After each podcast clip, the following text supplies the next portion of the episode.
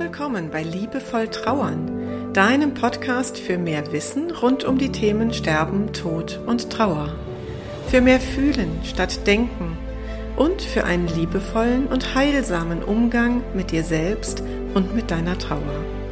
Ich bin Christine Kemkes und ich unterstütze dich sehr gerne darin, deine Trauer als einen wichtigen und wertvollen Teil deines Lebens zu akzeptieren und so auch deine Lebensfreude ganz neu zu entdecken. Also, auf geht's!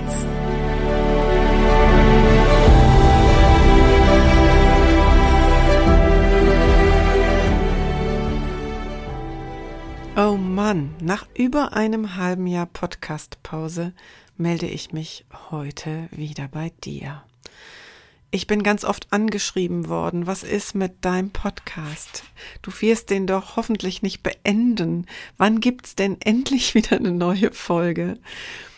Ganz oft habe ich vertröstet, habe gesagt, ja, ich bin dran, ich habe ja so viele Ideen, aber es war einfach in 2022 nicht machbar. Ich habe ja mein zweites Buch geschrieben und ich hatte auch sonst viel zu tun, bin seit 1.8. in der vollen Selbstständigkeit.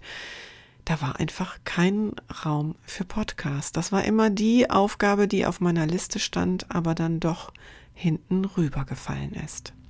Also, heute geht's weiter und da kurz nach der Veröffentlichung dieser Episode mein zweites Buchbaby tatsächlich die Welt erblickt, habe ich mich entschieden, mit einer kleinen Lesung zu starten. Das Buch heißt Abschied gestalten. Untertitel, der ist ein bisschen lang. Der lautet Die letzte Lebensstrecke bewusst erleben, was am Ende wirklich zählt. Das Buch ist im Humboldt Verlag veröffentlicht. Die Zusammenarbeit war mega und ich finde, es ist auch haptisch und optisch richtig schön geworden. Die ersten Rückmeldungen von Menschen, die ein Rezensionsexemplar schon in Händen halten dürfen, bestätigen das. Also ich bin ganz, ganz stolz, wie du merkst. Es geht in diesem Buch um die Phase vor dem Thema meines ersten Buches. Das erste war ja ein reiner Trauerratgeber. Und jetzt geht es quasi um die vorweggenommene Trauer, also die Trauer, die einsetzt in dem Moment, wo wir mit der Endlichkeit konfrontiert sind, weil entweder wir realisieren, dass unsere Eltern alt und älter werden oder bei uns selbst oder im Freundeskreis oder in der Familie eine lebensverkürzende Diagnose gestellt wurde und damit jetzt klar ist, wir reden nicht über Jahre wahrscheinlich, die wir noch gemeinsam haben, sondern über eine kürzere Wegstrecke. Und wie können wir die gestalten? Was ist jetzt wichtig? Was braucht der schwer kranke Mensch? Was brauchen die Zugehörigen? Wie können wir Kinder einbinden? Wie können wir über das reden, was jetzt wirklich wichtig ist? Und ich habe das Buch immer vom langen Ende ausgedacht, denn in der Trauerbegleitung sitzen die KlientInnen bei mir und sagen Sätze wie, hätte ich das mal gewusst, was alles möglich ist? Hätte ich mich nur getraut, Fragen noch zu stellen, Dinge zu besprechen, zu denen ich später im Nebel stochern musste und selbst entscheiden musste. Also das Buch erstreckt sich über die Lebensphase bis hin zur Beisetzung, enthält also auch all das, was in der sogenannten Schleusenzeit zwischen Tod und Beisetzung möglich ist. Und ich lese jetzt das Kapitel bzw. das Vorwort vor den ersten Kapiteln. Dieses Vorwort beginnt mit einem Zitat von Mullah Nasreddin, einem Philosoph und Sufi. Wenn ich dieses Leben überstehe, ohne zu sterben, wäre ich überrascht. Wir werden alle sterben. Wenn eins im Leben klar ist, dann das. Genauso klar ist jedoch auch, wir möchten uns nicht mit dem Lebensende beschäftigen wobei das auch eine wirklich paradoxe Angelegenheit ist. Aus der Ferne mit genügend Abstand betrachtet, können wir nämlich gar nicht genug vom Tod bekommen. In Filmen, Büchern, Podcasts darf gern Blut fließen, lieben wir den Nervenkitzel und erleben so einen Tod nach dem nächsten. Gleichzeitig sprießen Ratgeber zu den Themen Sterben und Tod geradezu aus dem Boden. Es scheint also grundsätzlich ein wachsendes Interesse an diesen sogenannten schweren Themen zu geben. Aber unser eigenes Lebensende oder das unserer Liebsten? Den Gedanken daran schieben wir gern weit von uns.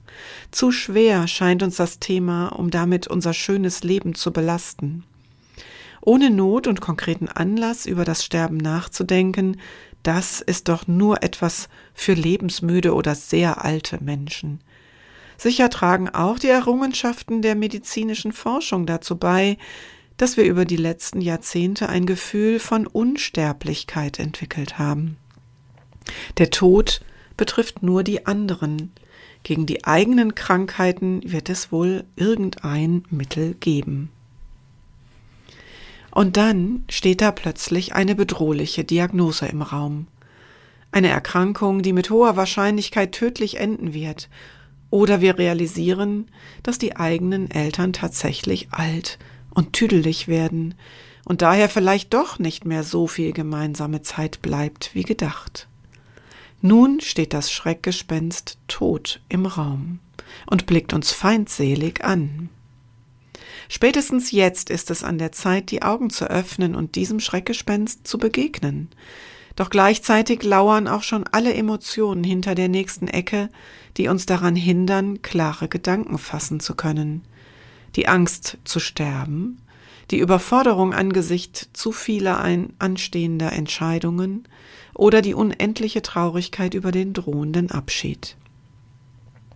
Als Bestatterin und Trauerbegleiterin erlebe ich allzu oft, dass Menschen erst dann erkennen, was sie alles hätten besprechen, entscheiden, tun oder auch lassen können und sollen, wenn es dafür zu spät ist. Genau das ist mein Ansatz für dieses Buch. Ich möchte dir ermöglichen, das Tabu zu brechen und dem Tod möglichst angstfrei, unerschrocken und mutig ins Gesicht zu schauen. Mein Anliegen ist es, das schwere Thema Tod aus einer etwas leichteren, vor allem sinnerfüllten Perspektive zu betrachten. Sterben und Tod dorthin zu holen, wo sie hingehören, nämlich ins Leben. Das ist mir eine Herzensangelegenheit. Die Journalistin und Redakteurin Regine Schneider schreibt in ihrem Buch Ich möchte sterben, wie ich gelebt habe. Zitat Jeder, der sich nicht erst im eigenen Sterbeprozess mit diesem Thema auseinandersetzt, sagt, dass es sinnvoll und hilfreich ist. Und selbst im Angesicht des Todes ist es nicht zu spät, mit dem Tod Frieden zu schließen. Zitat Ende. Wenn ich etwas empfehlen darf, dann Warte mit dieser Auseinandersetzung nicht allzu lange. Je früher es dir gelingt, den Tod als realistische Option in dein Leben zu integrieren, desto erfüllter wirst du die verbleibende kostbare Lebenszeit nutzen können. Ich bin überzeugt, dass die Auseinandersetzung mit dem Sterben unser Leben bereichert. Das Bewusstsein der eigenen Endlichkeit verschiebt unsere Prioritäten und lenkt den Blick auf das, was uns wirklich, wirklich wichtig ist. In diesem Buch habe ich meine vielfältigen Erfahrungen aus der Sterbebegleitung, der Bestattung und der Arbeit mit Trauernden zusammengetragen und um mutmachende Beispiele meiner Klientinnen und Klienten und auch meiner Follower in den sozialen Medien ergänzt. Ich unterstütze dich dabei, deine Perspektive auf Themen zu erweitern, die du bisher in deinem Leben eher ausgeklammert hast. Deine Handlungsfähigkeit zurückzuerlangen in einer Lebensphase, die zunächst durch Ohnmacht und Fremdbestimmung geprägt ist. Dich selbst und dein Familiensystem in der letzten Lebensphase noch einmal neu kennenzulernen und die Angst vor dem Tod abzulegen.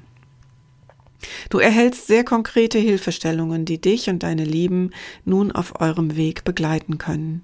Verstehe dabei meine Ideen bitte als Vorschläge und entscheide selbst, was für dich und deine individuelle Situation am besten passt. Mancher Gedanke wird dir auf den ersten Blick fremd erscheinen und vielleicht sogar auf einen inneren Widerstand stoßen. Ich wünsche dir eine Portion Neugier und Mut, dich auch auf diese Blickwinkel einzulassen und neue Denkpfade anzuschauen und auszuprobieren. Bei der Vielfalt der skizzierten Ideen und Impulse mögen manche, je nach Krankheitsbild, nicht auf deine konkrete Situation anwendbar sein. Auch ist das eine oder andere Thema in deiner persönlichen Situation vielleicht nicht relevant. Für diese Fälle bitte ich dich einfach solche Passagen zu überblättern. Ausdrücklich geht es in diesem Buch nicht um medizinisches Wissen. Für das Kapitel Organisatorisches über notwendige juristische Themen wie Vorsorgevollmacht oder Patientenverfügung habe ich mir fachlichen Beistand in Form einer Kapitelpatin geholt. Was du hier auch nicht findest, 0815 Lösungen, die für jeden Menschen gleichermaßen gelten. Vielmehr möchte ich mit meinen Ideen deine eigene Kreativität anstoßen, mit der du die individuellen Lösungen entwickelst, die richtig gut für deine Situation passen. Da wir uns alle frühzeitig mit unserer Endlichkeit auseinandersetzen sollten, müssten Bücher wie dieses eigentlich für jede erwachsene Person Pflichtlektüre sein. Beim Schreiben habe ich mir insbesondere Leserinnen und Leser vorgestellt, die durch eine lebensverkürzende Diagnose für sich selbst oder im engen Umfeld oder durch die Erkenntnis, dass die alten Eltern zunehmend gebrechlich werden, mit Sterben und Tod konfrontiert sind. Dabei spreche ich meistens sowohl die unmittelbar Betroffenen, also erkrankten Personen, als auch ihre Zugehörigen an. Vielleicht ist dir der Begriff Zugehörige fremd. Damit sind neben den Angehörigen, zu denen ja nur Verwandte und Angeheiratete zählen, alle Menschen gemeint, mit denen wir freundschaftliche Beziehungen pflegen. Gerade wenn es keine Verwandten mehr gibt oder diese auf der ganzen Welt verstreut leben, übernehmen diese Zugehörigen vielfach Aufgaben, die früher im engen Familienverbund angesiedelt waren. Ganz bewusst habe ich mich entschieden, dich in diesem Buch zu duzen, auch wenn wir uns bisher noch nicht kennen. Wir sprechen über sehr persönliche Themen und ich möchte dir auf Augenhöhe begegnen. Dafür scheint mir die persönlichere Ansprache im Du am besten geeignet zu sein. In vielen Formulierungen benenne ich sowohl die männliche als auch die weibliche Form. Manchmal wechsle ich beide Geschlechter ab, damit es leichter lesbar ist. Alle persönlichen Geschichten, die Menschen mir für dieses Buch geschenkt haben und die den verschiedenen Themen Leben und Seele einhauchen, wurden von ihnen zur Veröffentlichung freigegeben. Im Anhang findest du ein Register, das heißt, du kannst ganz gezielt nach den Themen suchen, die dich gerade besonders interessieren. Mitunter gebe ich Verweise auf andere Kapitel, die dir helfen, den Zusammenhang zu verstehen. Du brauchst also hier nicht von vorne bis hinten chronologisch zu lesen.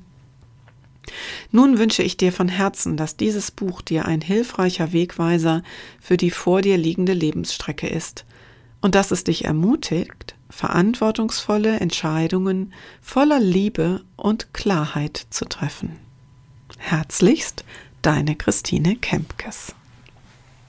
Soweit also dieses Vorwort, das ich geschrieben habe. Und vielleicht macht es dir Lust und es macht dich neugierig, dich doch mit diesem ungeliebten Thema ein wenig auseinanderzusetzen. Das Geleitwort zu diesem Buch hat der Professor Dr. Sven Gottschling geschrieben, ein sehr bekannter Palliativmediziner, der auch schon mehrere Bücher veröffentlicht hat und der ist sehr begeistert von dem Buch gewesen, was übrigens sehr aufregend war, zu warten darauf, was er wohl dazu schreiben würde. Und er beschreibt, dass ich eben sehr vorsichtig, sehr sachte formuliere, so dass dieses schwere Thema tatsächlich etwas leichter zu nehmen ist. Und genau das war mein Anliegen für dieses Buch. Wenn ich dich also ermutigen konnte, dich mit diesem Thema auseinanderzusetzen, dann freue ich mich, wenn du in die Buchhandlung gehst und dir das Buch Abschied gestalten aus dem Humboldt Verlag kaufst. Und dann freue ich mich, wenn du mir eine Rückmeldung gibst, sobald du es gelesen hast und mir vielleicht sogar eine Rezension auf Amazon schenkst. Für heute ganz liebe Grüße, deine Christine Kemkes.